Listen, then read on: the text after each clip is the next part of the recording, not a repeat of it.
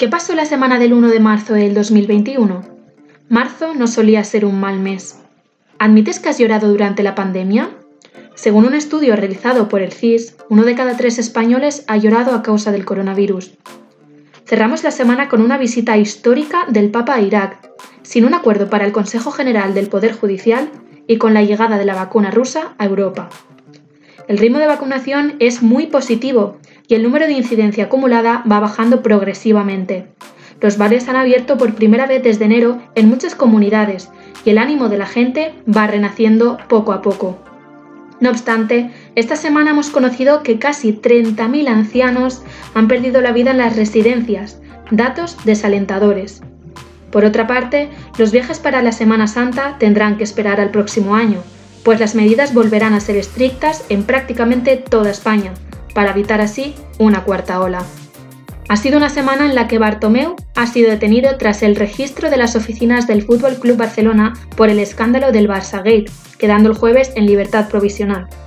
De prisiones ha ido esta semana el asunto, mientras que el expresidente francés Nicolas Sarkozy ha sido condenado a tres años de prisión por corrupción y tráfico de influencias, la Audiencia Nacional deja en libertad a Villarejo con medidas cautelares.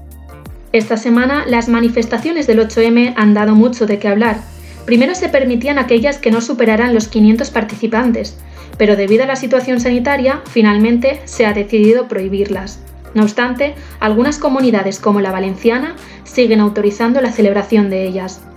Por otra parte, el Ministerio de Universidades ha presentado el borrador de un Real Decreto que acabe con los grados cortos, conocidos como 3 más 2, un polémico sistema implementado durante el Plan Bolonia y que se impartía mayoritariamente en centros privados.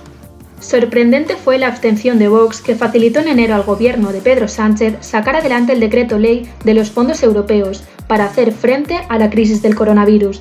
A pesar de ello, Abascal reconoce que hubiera votado no si hubiera conocido el dictamen.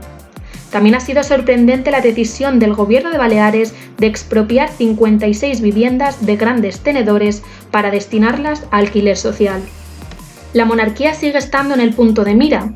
Montero ha asegurado que la segunda regularización del rey emérito será comprobada para ver si es veraz y completa. Esta semana hemos sabido que las infantas Elena y Cristina se vacunaron para poder visitar a su padre en Emiratos Árabes. Dichas revelaciones han producido diversas opiniones. A Izeta le parece mal, muy mal, que las infantas hayan aprovechado su posición para saltarse el orden de vacunación, pero en cambio Almeida ha opinado que la inmunización de las infantas es un asunto personal y que en cualquier caso no le han quitado la vacuna a ningún español. El pasado miércoles se cumplieron 25 años de la primera victoria del PP con Aznar, un aniversario en el que Aznar le aconsejó a Casado no renunciar a la batalla de las ideas y la indefinición.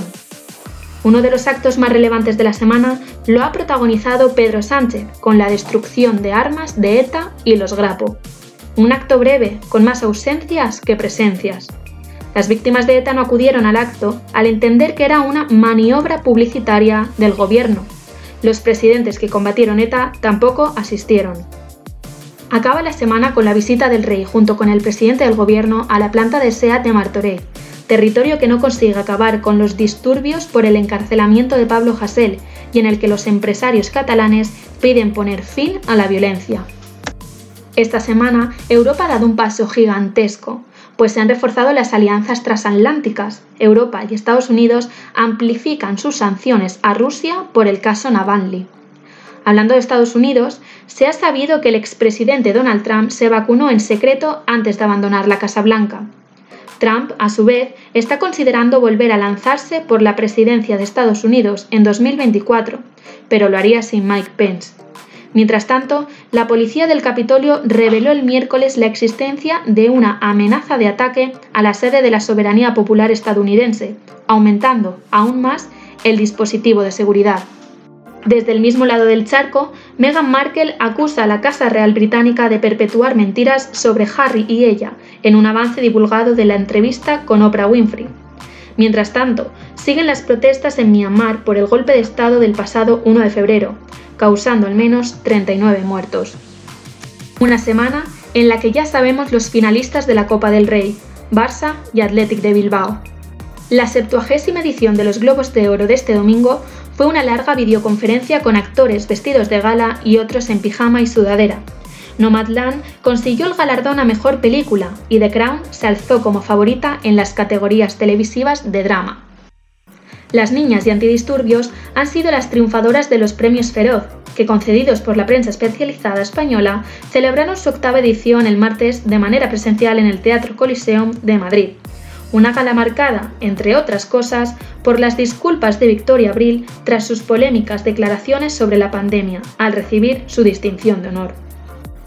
Una semana dura para la cultura, nos han dejado dos grandes artistas, el humorista y actor Quique San Francisco a los 65 años y el triunfito Alex Casademunt a los 39 años.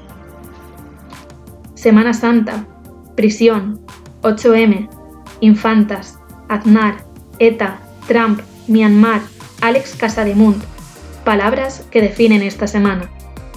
Una semana más de marzo y una menos del 2021.